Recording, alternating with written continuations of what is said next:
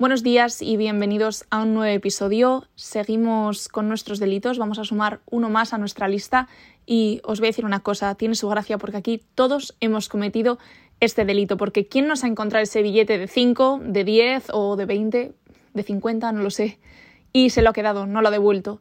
Bueno, pues esto es el delito de la apropiación indebida, que lo podemos encontrar en el artículo 253 del Código Penal. En este caso estaríamos ante un tipo especial del delito de apropiación indebida de cosa perdida. Pero bueno, vamos a empezar por el principio, que es por donde se empiezan las cosas. No vamos a construir la casa por el tejado. Lo primero que tenemos que saber es qué es este delito.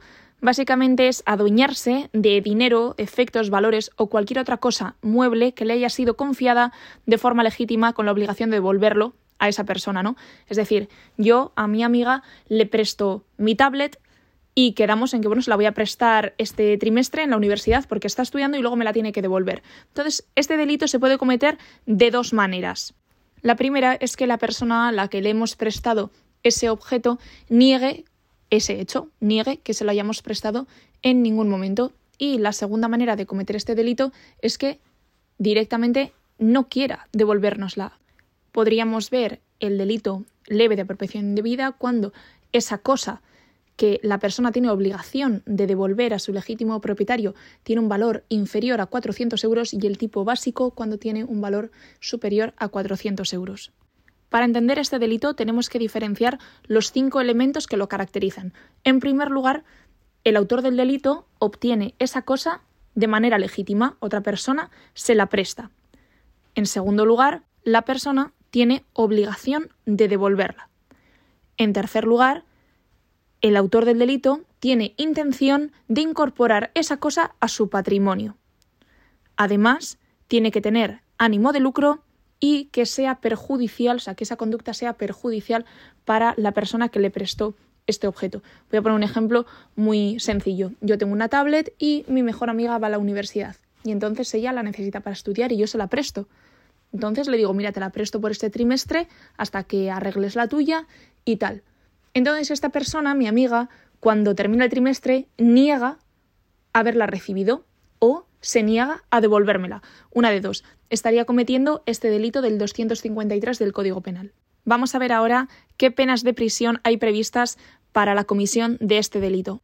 Bueno, pues estaríamos hablando de unas penas de prisión entre seis meses y tres años. Además, bueno, pues hay agravantes si ese bien fuera de primera necesidad, si el valor de esa cosa superara los 50.000 euros, que la comisión del delito ponga pues en grave riesgo la situación económica de esa persona. Muchas veces los agravantes, como veis, se repiten. Dependiendo de la gravedad de este delito, pues vamos a poder observar penas de prisión de hasta ocho años. Y ahora vamos a ver los tipos especiales que son quizás los más habituales. O sea, la comisión de este delito quizás no es el tipo básico o el delito leve. A mi parecer, son estos tipos especiales que son, por un lado, la apropiación indebida de cosa perdida y la apropiación indebida de algo recibido por error. El primero de todos, la apropiación indebida de cosa perdida es eso, es el billete de 50, es la pulsera, es lo que sea que nos encontramos por la calle y no se lo devolvemos a su legítimo propietario. ¿Qué pasa? Que no sabemos quién es, ya, ya, pero bueno, para eso están las comisarías de policía, para eso está el teléfono, lo cogemos, llamamos una patrulla, nos lo recoge o lo acercamos a cualquier comisaría. Así estaríamos dando la oportunidad a su legítimo propietario de que recupere ese bien que ha perdido.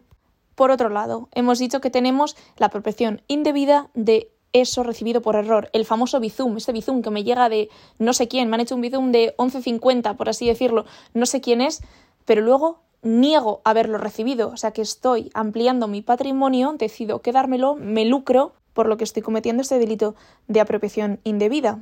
A mí hace unos meses me pasó algo, la verdad, que muy curioso. Me llegaban todos los domingos unos Bizums como de 11, 12 euros, cantidades muy pequeñas que me ponía McDonald's, cena domingo. Y yo decía, pero vamos a ver si yo no he ido a estos sitios, igual he estado trabajando, lo que sea.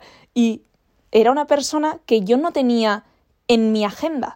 a mí me venía cómo se llamaba la persona porque sí, porque te viene en el SMS que te llega, pero yo a esa persona no la tenía registrada en mi agenda, entonces yo decía, pero vamos a ver. Entonces, bueno, pues llamé a mi banco, oye, pasa esto, y ya los del banco se pusieron en contacto con Bizum, que deben de ser como plataformas diferentes, y ya se resolvió el tema. El problema es si yo no digo nada y me quedo con el dinero de esa persona, así, eh, gratuitamente, fíjate tú qué bien. Entonces, pues bueno.